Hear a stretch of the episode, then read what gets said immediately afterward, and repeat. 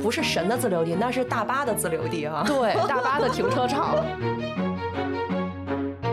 这是我出差的一项的准则，就是离热门的旅游景点儿、离吃的玩儿的地方近一点，离同事远一点。。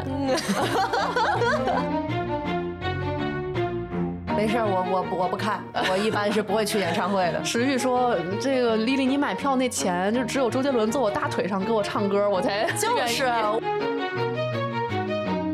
大家好，这里是卧龙凤雏的播客频道，我是错峰出游的石玉。我是总赶在高峰期去出游的丽丽。嗯，丽丽是个狠人。今天让我们来聊点儿关于节假日旅游的故事吧。正好也马上十一了，应该这期节目播出的时候就已经是十一了哈。对，可能大家正在各种旅途当中，哎，也可以听一听我们在旅途当中遇到了各种奇葩的事情，以及呃，Lily 是如何熬过五一、十一的出游的。对我如何在人群当中杀出一条血路。嗯，真可怕。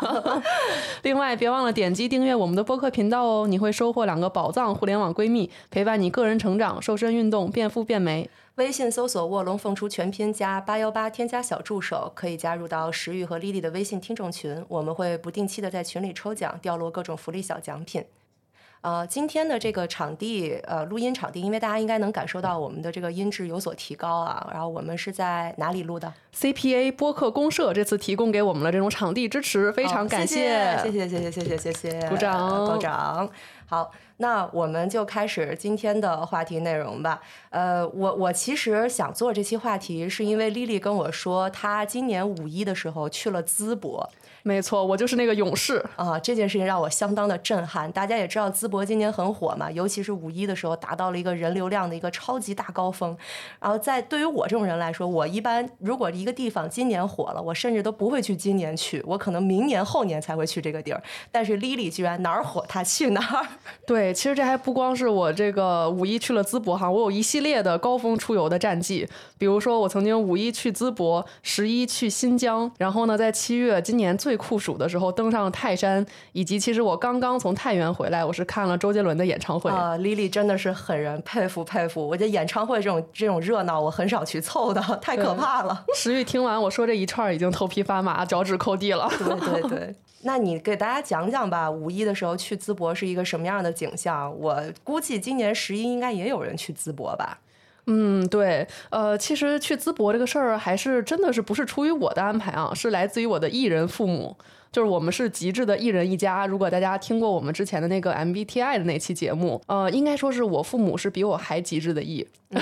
对吓人了。 我知道，我见过丽丽的爸妈，哎呀，对叔叔阿姨确实非常开 朗。因为石玉去过我家吃饭，然后呢，就是去我家吃饭的朋友都会感觉到一个现象哈，就是我家可以形成一个对话自循环，哦就你都不用说话，我爸就可以，我爸我妈各种话题就带着你走啊、对你就对被对圈进来了，对，嗯是的，是的，是的。 不开朗都不行。嗯，那叔叔阿姨跟你一起去的淄博，当时你们去那儿是干嘛？是为了吃烧烤吗？你们排得上队 吗？呃，当时其实我们纯粹是一个路过山东。呃，五一的时候呢，其实是我父母在无锡出差，然后呢，我就想说，那我正好去找他们玩儿吧，所以我就五一先去无锡找他们。呃，那我父母当时说，那我们就开车回北京，因为高铁票什么的其实蛮难抢的。那开车回北京，从无锡回北京一定是要路过山东的。然后我爸就出了这个主意，说既然我们要路过山东，我们不如去最热闹的地方淄博走一走。嗯，我当时一听，我都特别惊讶，我觉得人家。商家什么都忙不过来吧？是不是我们酒店都订不着呀？然后呢，结果我爸也是一个极致 J 人，就是非常爱做攻略的那种，他就翻遍了淄博的各种酒店。 啊，就订上了是吗？。对，那所以叔叔阿姨订完酒店以后，你们去能吃上烧烤吗？因为我记得那个时候好像人山人海，人山人海。那八大局能排上队吗？那次还真的是特别意外，就是人确实不少，但我们居然顺利吃上了，一秒钟都没有排队。啊，对我，我就是我，可能就有这种比较特殊的这个适合吃热门榜餐厅的体质。其实我经常去吃各种热门榜餐厅，我都不排队，可能就是稍微错峰一点儿，你就赶上那个赶在大批的人流上桌之前，你就先吃上。对对对，这还真是有体验。就有一次我跟 Lily，也是我人生中唯一一次吃到的那个那那湘菜叫什么来着？费大厨，啊，费大厨，费大厨，大家都知道，就是排队都能排两三个小时的。我跟 Lily 那天基本上到了就吃上了哈。对，就是很早震一点撼儿。嗯我也曾经有过一次，是我自己去济南，当时也是爬完泰山嘛，就顺便去玩了，也就是不到二十四小时时间。这二十四个小时里面，我吃了四家必吃榜，然后一秒钟都没有排队。啊， 这是什么体质啊！我的天哪！对我就是十一点一开门就进去吃午饭，然后下午五点一开门就进去吃晚饭，然后下午三四点的时候没人的时候去吃小吃。啊，那你一天吃不少东西呢啊！ 对，哦这能吃也是一大标签。总之，当时我们去淄博呢，其实是到的时候，因为我们开车过去嘛，到的时候已经下午都呃两三点了，我们就赶紧入住。其实我们没有住在最中心的区域，我们是住在稍微远一点，我们要开车一小时到八大局的那个位置。哦，所以呢，是先开到它的核心圈，找一个地方停下车来，然后就我们就开始步行，发现八大局那一块儿就是已经是水泄不通，人山人山人海了，所以我们就决定不要在八大局的那个最核心的位置吃饭，我们就往外稍微走了一点儿，可能走了十分钟左右吧，正好看到街边有一排它是呃在这个上课的，我们正好坐到了有一家店的最后一桌空桌，啊，这个是特别好的，因为它当地其实是大家先做好，而可能它是为了那个高峰期的服务效率，他会把东西在后厨已经烤到差不多了，就百分之九十熟了，然后给你端上桌来，你就直接点它，直接放到你的小架子上面，再接着烤。哦哦所以等于说比我们早到的人呢，他们都先坐下了，但是他们是坐等开饭，哦，你们是饭已经搞好了，坐下就吃是吧？。对我们是坐下直接哇开饭。这是锦鲤体质啊！哎呀，这个 Lily 可以，大家可以转发这期哎播客啊，就能获得 Lily 的锦鲤体质啊！开对开个玩笑，开个玩笑， 又开始蹭上流量了。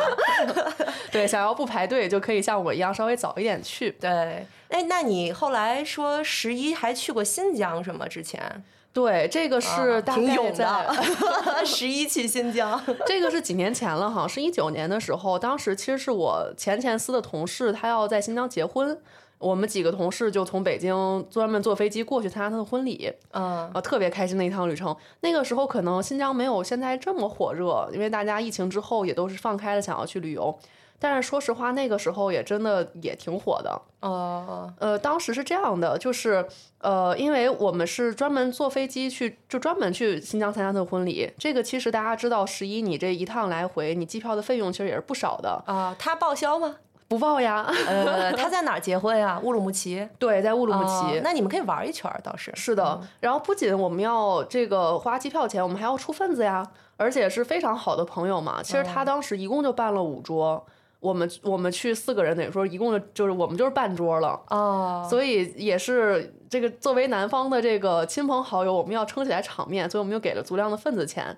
那这位男生呢，他也非常感谢我们能够到场这样去支持，所以他呢就给我们报了一个呃，当时应该是五天四晚的团，你们还是跟团去的新疆啊，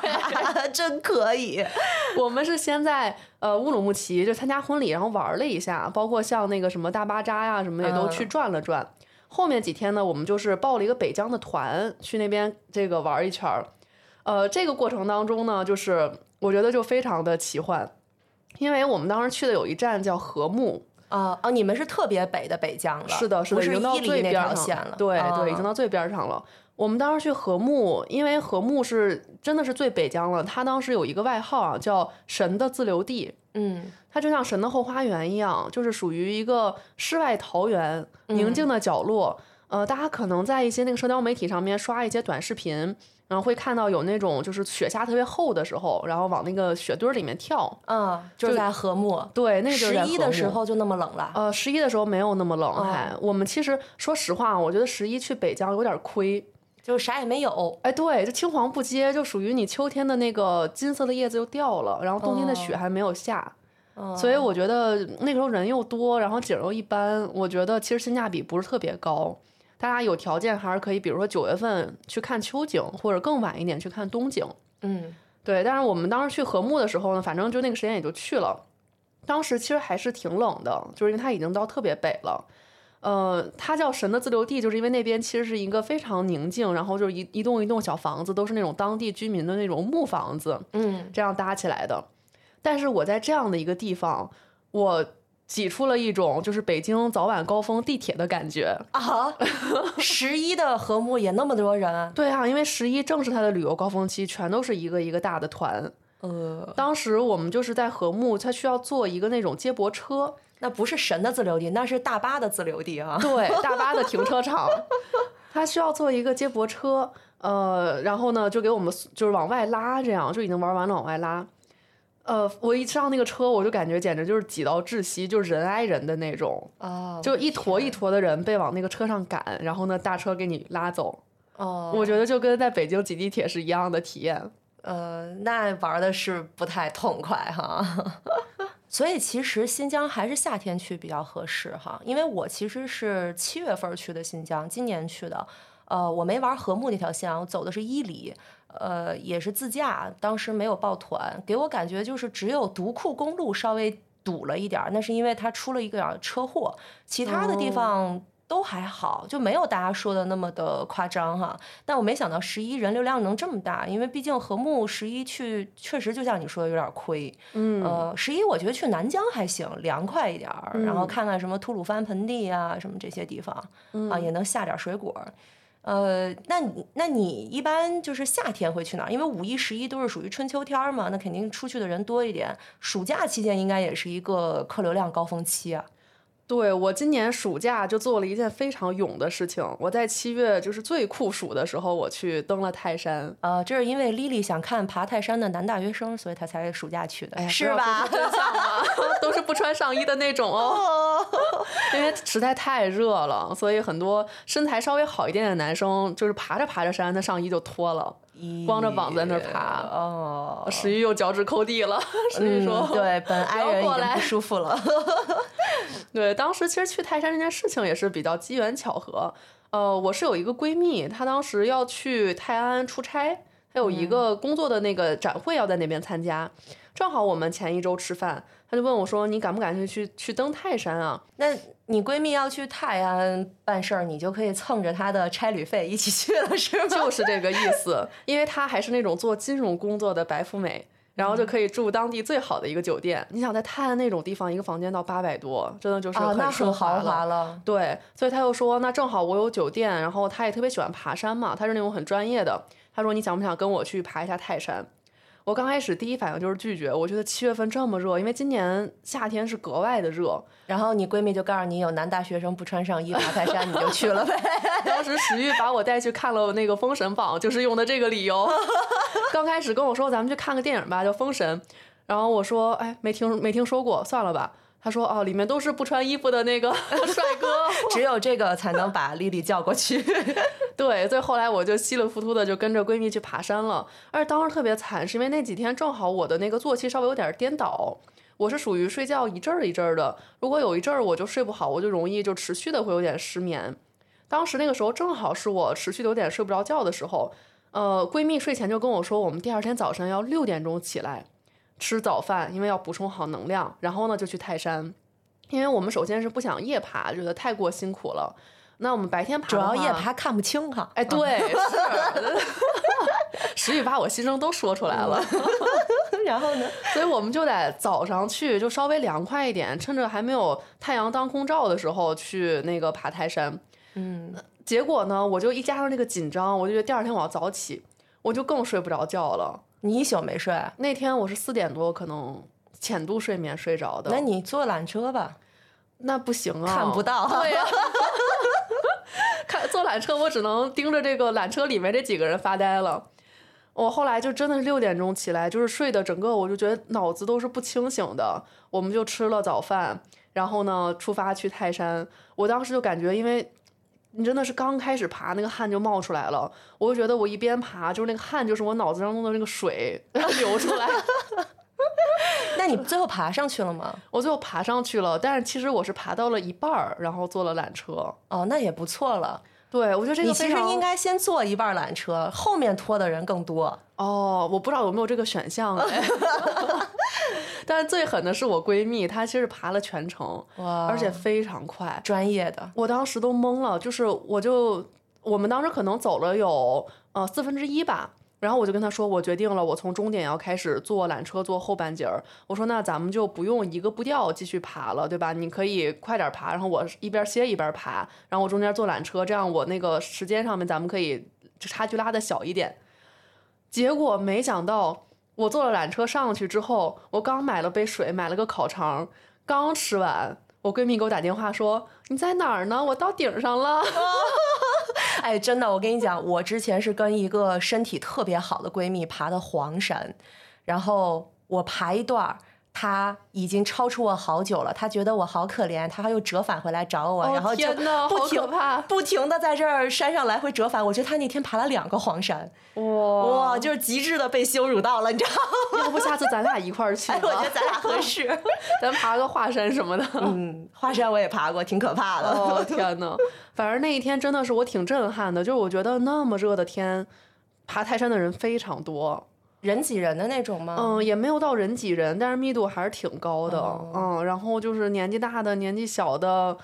就什么人都有，我觉得太厉害了。嗯，是有点儿嗯，瘆得慌。嗯，那你有没有去过一些文明城市？我感觉也也不是说刚刚那几个城市不文明啊， 就是说你有没有去过那种不是极端考验体力的，比如什么像禾木啊这种，或者是啊、哦泰山这种比较野奢的地方？有没有一些就是城里的这样的旅游经验呢？也有嗯哎呀，那嗯，比如说像今年四月初的时候，我其实去了趟杭州，呃，呃，当四四月的杭州，对 你我觉得真这是会挑时这间、啊地儿。很符合你说的那个文明带引号的文明的这个标志哈，就是嗯说咱就溜溜西湖对吧？就走平地儿，你就顺着西湖走走就行了。但是那个时候正好是樱花盛开，然后西湖大家也知道是完全它不收门票，它是一个完全开放的是的大公园儿，你就进去走就行了。好家伙，那个 人呢，简直了！主要特别逗的是，我们其实逛了两天西湖，我跟我的小伙伴。呃，第二天呢，就是到周日下午了，他是要比我更早的去飞机场，嗯，所以呢，他其实是要赶飞机。当时我们就是在西湖，我们本来觉得这个时间其实离得还挺远的，不用着急。但后来我们就发现，哎，不对劲儿，因为我们要从西湖这个包围圈出去就非常难，我们就出不去了。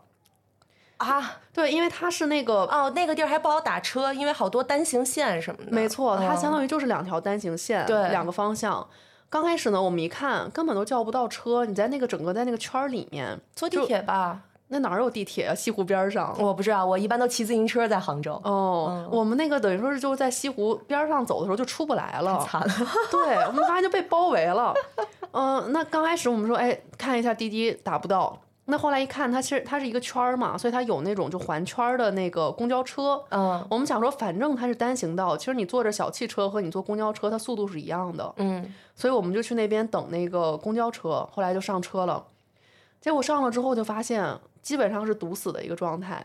开的巨慢。然后呢，那个车上跟那个和睦的那个车一样堵，一样挤，呃，人挤人。人挤人，就是根本大没家地坐。大家如果这个十一要去杭州的话，杭州现在在开亚运会，肯定人嗯更多。你们去西湖，非常建议你们就是骑自行车。我大概去过十多次杭州吧，然后呃有一段时间基本上就是每年要去一两次，然后呃在杭州那边，我感觉啊城里，尤其是西湖边儿上。最好的出行方式就是骑自行车，而且有的时候你可能会抢不到共享单车，尤其对是人多的时候。对对，你可以租一个民宿，有的民宿会提供能够租赁的那种自行车，哦而且是山地自行车。哎这个是一个很好的 tips 哎，对，这是一个很好的 tips，然后大家可以去杭州的时候尝试一下。然后另外就是非常建议推荐大家不要住在西湖边儿上，嗯啊，如果你你只是说我就是去西湖玩一下儿啊，那你就别住西湖，你最好是往钱塘那边儿走、啊哦，往东站那头儿走，那边的酒店也会更新更好一些。嗯，对，刚才石玉提到一个很重要的问题，就是你在西湖边儿上，你想要这个租到一个共享单车，基本上是找不着的。对，那天我们就发现，我们上了车，然后就非常非常堵，而且一共开了没两三站，我们就已经简直是晃的，然后又加挤，就要晕车了。我当时人都蹲在地上了，就不行了。嗯，那我们说就先下车吧，然后又试图打出租车，就是打那个滴滴，打不到。嗯、后来就说那我们就找那个自行车骑吧。我们又走了二十分钟，一辆都没有，嗯，就是那个车只能从外面骑过来。就我建议大家可以从外面你找一个有车地方，然后骑到西湖，你可以推着车或者骑着车走。但你在当地想要找到一个车真的是不行。我们又走了很久，这个时候他去机场的时间已经非常紧张了，我们就开始焦虑说，那万一赶不上飞机怎么办？这个时候我们就拼命就开始靠腿儿着走，我们就想说，那至少走出这个包围圈，我们可以先打一个包围圈之外的车。 这个时候发现打包围圈之外的车，它都要开很久才能开过来。对。正在我们绝望的时候，一个大哥骑着一摩的从我们旁边过去，就在那儿大喊说：“有人要坐车吗？三十块钱给你拉走。” 哦，三十块钱很良心嘛，这个价格。对，然后我们当时就感觉抓到救命稻草一样，我们俩人就上那车了，就挤在那个大叔的背 后，一个小摩一下噌一摁，那个就给我们就拉出那个包围圈了。呃，致富攻略啊！今年十一啊，杭州不打算出去玩的杭州本地人可以骑要个不就小摩的对接人 啊！开小摩的吧，那天要不是那摩的，可能真的赶不上飞机了。太惨了，嗯，我们这这是真的是一个杀出重围的故事。嗯，真的是挺可怕。哎，那你好像还去过上海吧？因为杭州跟上海离得很近嘛，我觉得应该有北方的朋友，如果十一想出去玩，可能就杭州、苏州、上海都一起玩了。嗯，你你上海去的时候有没有什么攻略？因为上海这种城市，对于我跟 Lily 就是两个， 尤其是 Lily 吧，这个打工族啊， 应该是属于常常去出差的地方哈、对，呃，上海的话，其实我是真的是经常去出差，就是有的时候可能一个月就跑两三趟。嗯、我这个其实是一个对于就是出差族，我们上班族想说的一句话啊，就是我出差的一项的准则就是。离热门的旅游景点儿、离吃的玩儿的地方近一点，离同事远一点。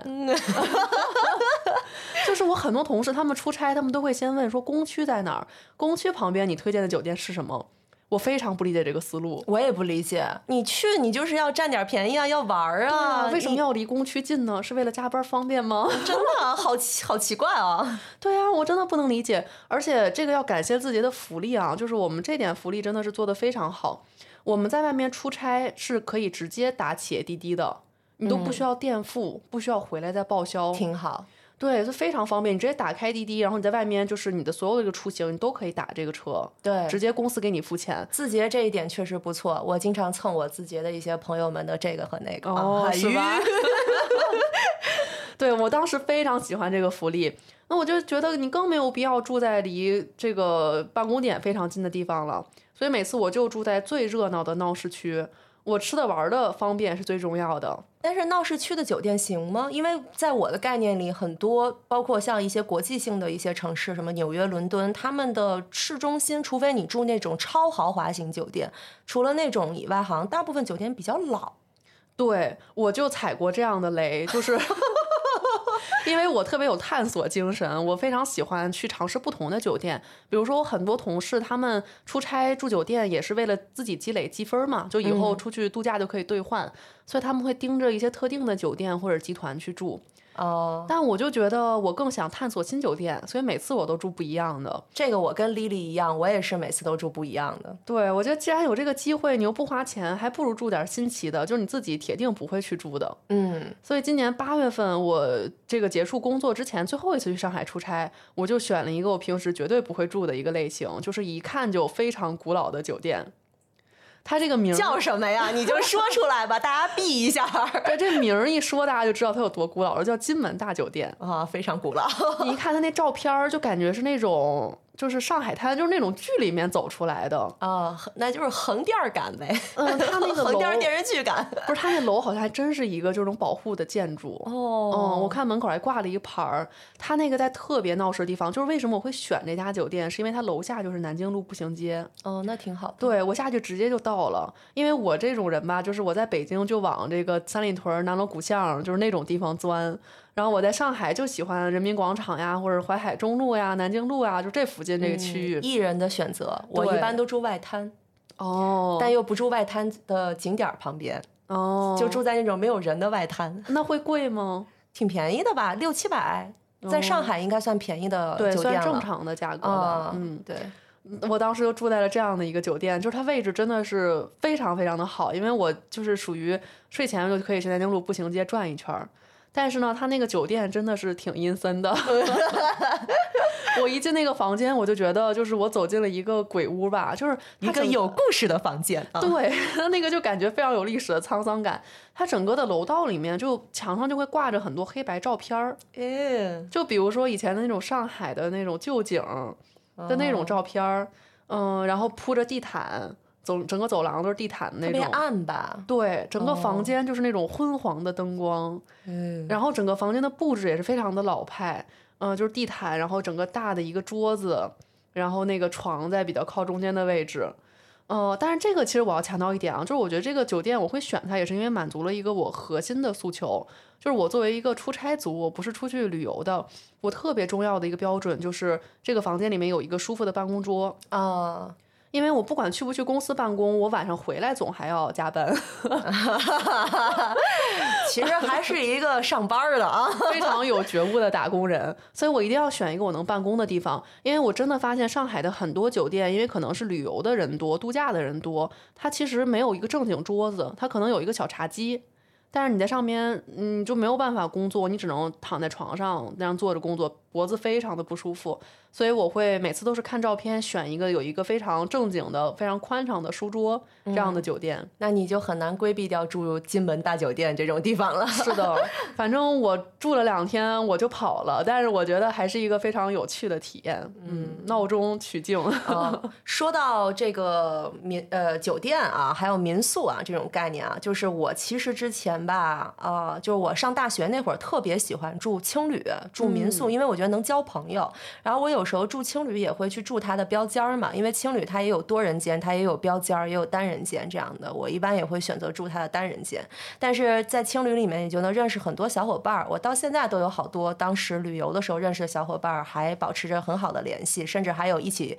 呃工作上的一些合作关系什么的。然后我，但是我其实有住过一个民宿，特别诡异，就是因为我我跟 Lily 不一样，就是我特别喜欢错峰出游，就是什么时候人多我就在家待着，什么时候人少我就出去，因为我不上班嘛。 这是一个自由职业者才能做到的事情。对对对对对，就比较奢侈啊。然后我每次去出去玩儿吧，都会挑那种淡季，然后景区门票打折甚至都免费的时候去。然后我有一次就去了敦煌。然后在那边住了一个酒店，然后那个那是一个呃半民宿半青旅式的那么一个酒店的一个设计风格吧，然后感觉还挺好玩的，很有主题啊，就各种什么敦煌的那种主题。结果我去的时候，我发现只有我一个顾客，哦，那这有点吓人啊，都。哦，然后老板是一个三三十岁左右的这么一个男文艺青年，哦，然后呃，就是说就你一顾客，嗯你随便挑房间吧，啊、嗯我我无所谓，因为我当时其实只是给了他一个标间儿的钱，然后但是他说你我这里面的，比如说套间儿你也可以挑啊什么的，都都给哦你你挑一个总。总统套房。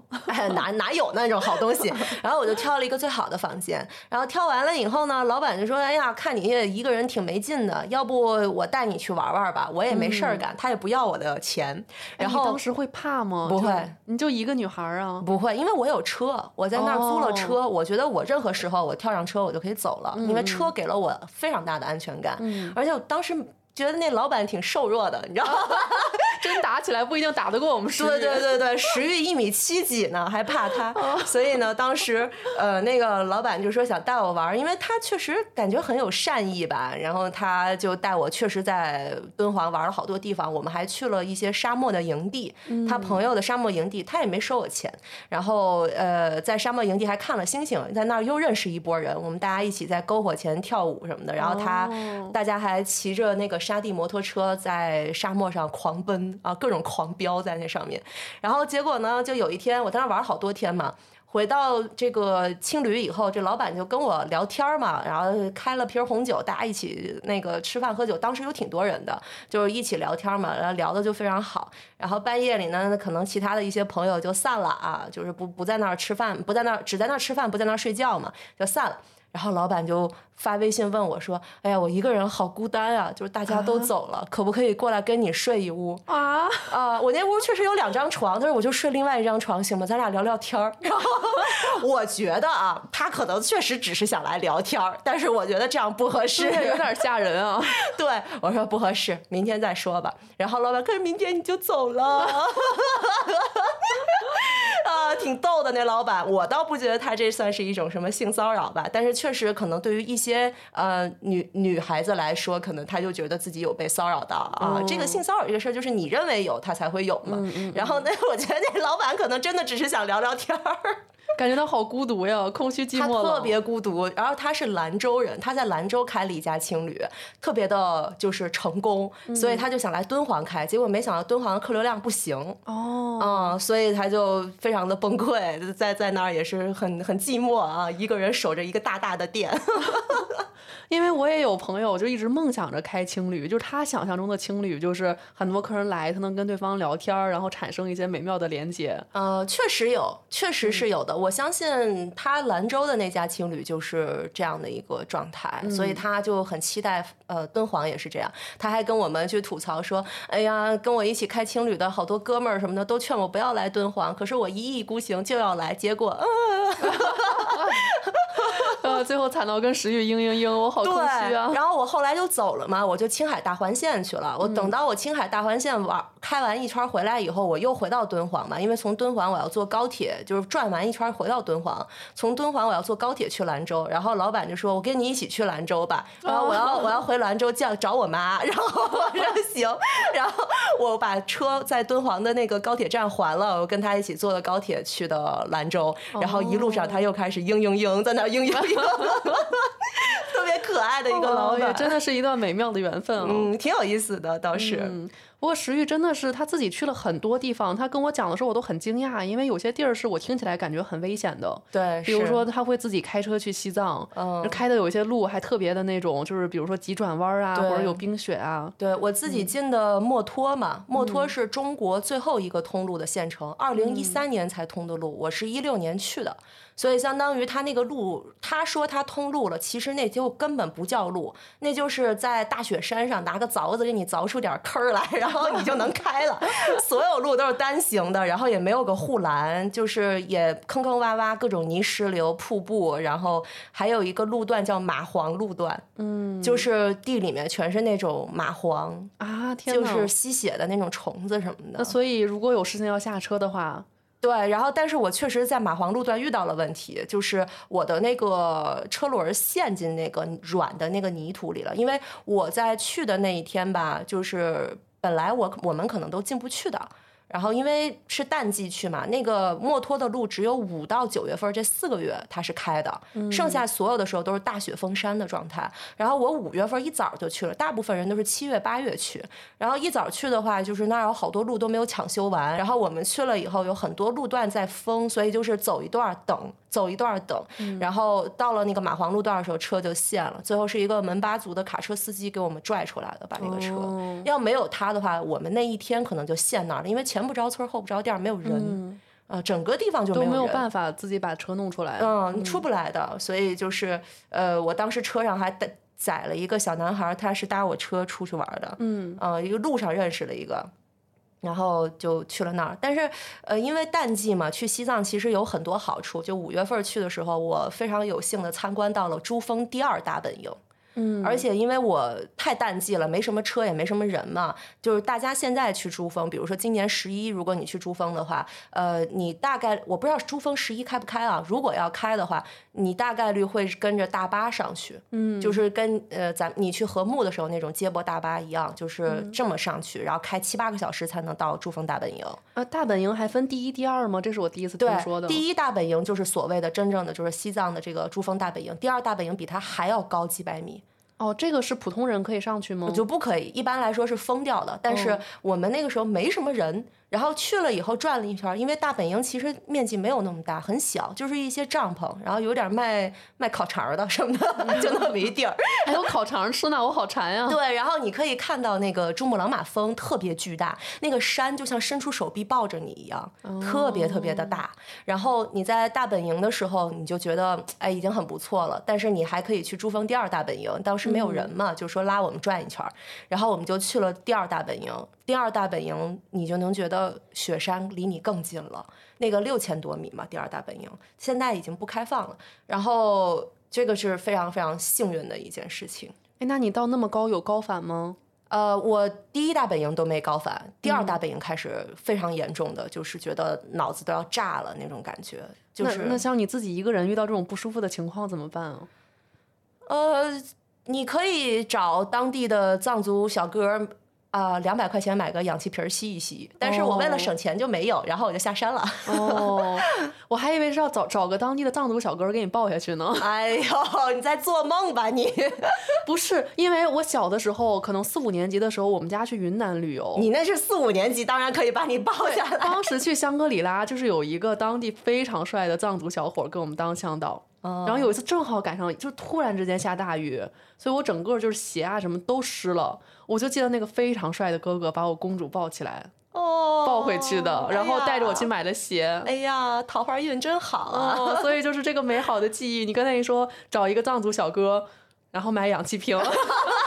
你瞬间就觉得，哎呀，就这，对，跟我记忆的不一样呢。 哎呀，真好，真好。对，所以其实就是完全没有人嘛。然后后来去了很多地方，都是在一种没有人的状态下。像我二零二零年，就是那会儿刚疫情吧，嗯就是刚疫情没有人出去。那一年的旅游业最差了，就是基嗯本上就没什么人出门。然后我那一年去就出去玩嘛，五月份的时候我就想，我觉得疫情已经结束了啊。那个时候我在 这么幻乐想观啊啊，我非常幻想，我就觉得已经结束了。所以我就一个人开车从北京去了河南玩。哦，我记得有印象那一趟。对，然后第一站就是开封嘛，然后开封有一个主题乐园儿。叫清明上河园儿，你们就把它当成宋代版迪士尼就行了。 迪士尼有的它都有。 然后我就在那个清明上河园儿里面玩的时候，就我一个人，哦，整这个样园区所有人都在为我表那演，里面有工作两三百员呢人，哦，两三，百个工作人员，就跟迪士尼一样，还有演出嘛。哇，太不容易啊、了。每天晚上还有演出灯火秀，然后就然后等到灯火秀的时候人多一点，可能有十几个人吧，嗯十几个人看几百人的演出，那所以嗯现在那个园还在正常运转吧？在那个地方挺好玩的。那大家有时间可以去看一下。对对对，，而且我觉得应该十一期间那个园儿不会有那么多人。肯定嗯是比不上什么上海迪士尼、北京环球什么的，但是很好玩儿那个地方，能学到很多历史，呃，非常推荐大家带孩子去。你当时是不是也是想要去给自己的书做一些调研？对我当时在写一个宋朝方面的一个小说嘛，然后、呃，当时是和豆瓣儿签的约，然后写的那个小说的过程当中，我觉得我有必要去开封实地考察一下啊、因为它是宋文化嘛，嗯啊、挺有意思的那个地方啊、真的推荐大家去看看其实还有一个背后的原因啊，就是石玉非常喜欢蜜雪冰城。 啊！对对对对对，所以我一定要去一趟河南，进行蜜雪我的蜜雪冰城巡礼活动。对，蜜雪冰城的野生代言人。对对对，我那一天就是天天喝蜜雪冰城，我已经不喝水了那几天。哦， 可以的。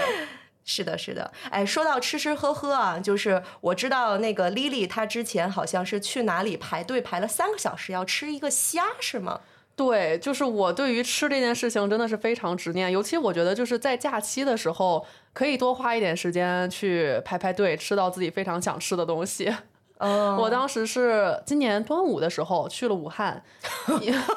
又是一个高峰期。对，因为那个时候我还是打工人嘛，我也只能用这样的假期出游。因为大家知道，今年其实从春天开始，整个旅游就是非常爆炸的。，对，那个端午也是，我端午的时候就去了武汉，当地呢非常有名的一个虾叫亮亮蒸虾，我就想去吃它的总店。它是为什么？它是汉江里捞出来的吗？我也不知道为什么，反正就是非常能够代表武汉吧。我当时因为其实我自己一个人去的，嗯我就不会有这种心理负担，比如说我要拉着一个人陪我排队吃我想吃的东西。那我就想干什么就干什么嘛。后来我决定说，我就要在总店门口我排一下，我看我到底能排多久吃到它。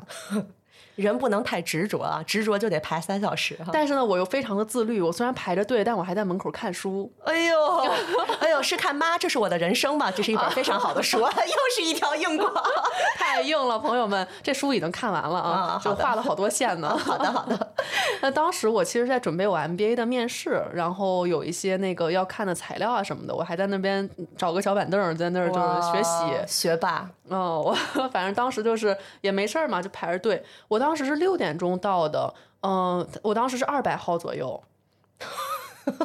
我就觉得那可能没准人家店大，他翻桌快呢。嗯然后最后我是九点多吃上的，你饿吗？中间儿他们那是美美食一条街啊，你就饿了就出去找点儿是啊吧？，嗯对，他其实那路上有很多就是到正处经刨食儿，对，啊正经餐馆儿也有，小摊儿也有，所以我就一直在那边吃吃喝喝。哦，嗯，也还行，也不亏嗯。嗯，反正最后我吃到那个，我感觉还是有点亏。啊，不好吃是吗？ 对，就是嗯如果你吃一顿就还可以，但是排三个小时吃上一顿，确实感觉就还行。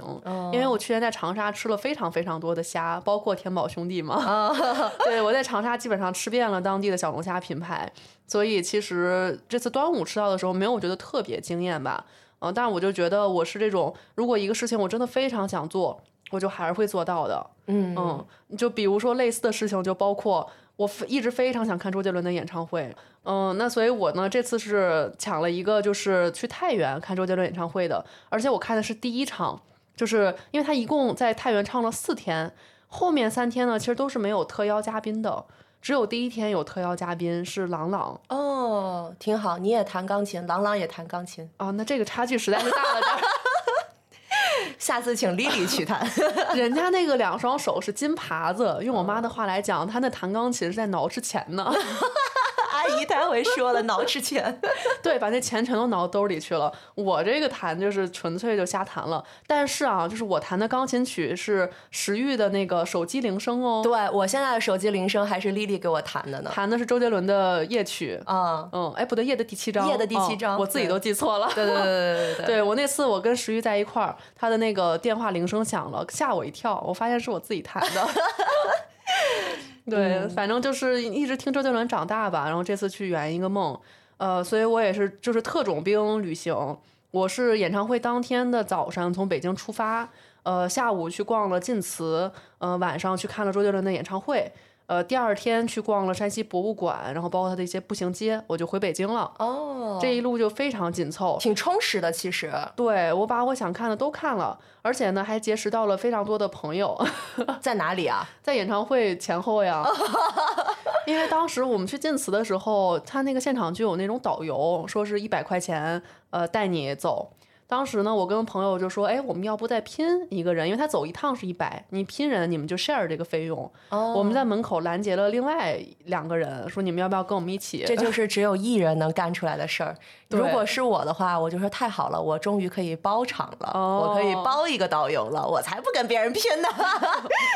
但是我们最后觉得这个我们去 share 还是非常的对的，因为这样我们就一波五十块钱，而且其实晋祠里面它要讲解的就中间那一小块儿区域，说实话啊，我觉得有一丢丢亏。因为那个内容基本上你看个 B 站视频你就都够了啊、啊，他那个讲解也讲解不出来啥。呃，总之呢，我们就跟这个另外这两位一起要去看演唱会的朋友，就也聊得特别好。后来我们还一块儿打车去那个演唱会的现场，然后在门口的小摊儿玩了一个小时。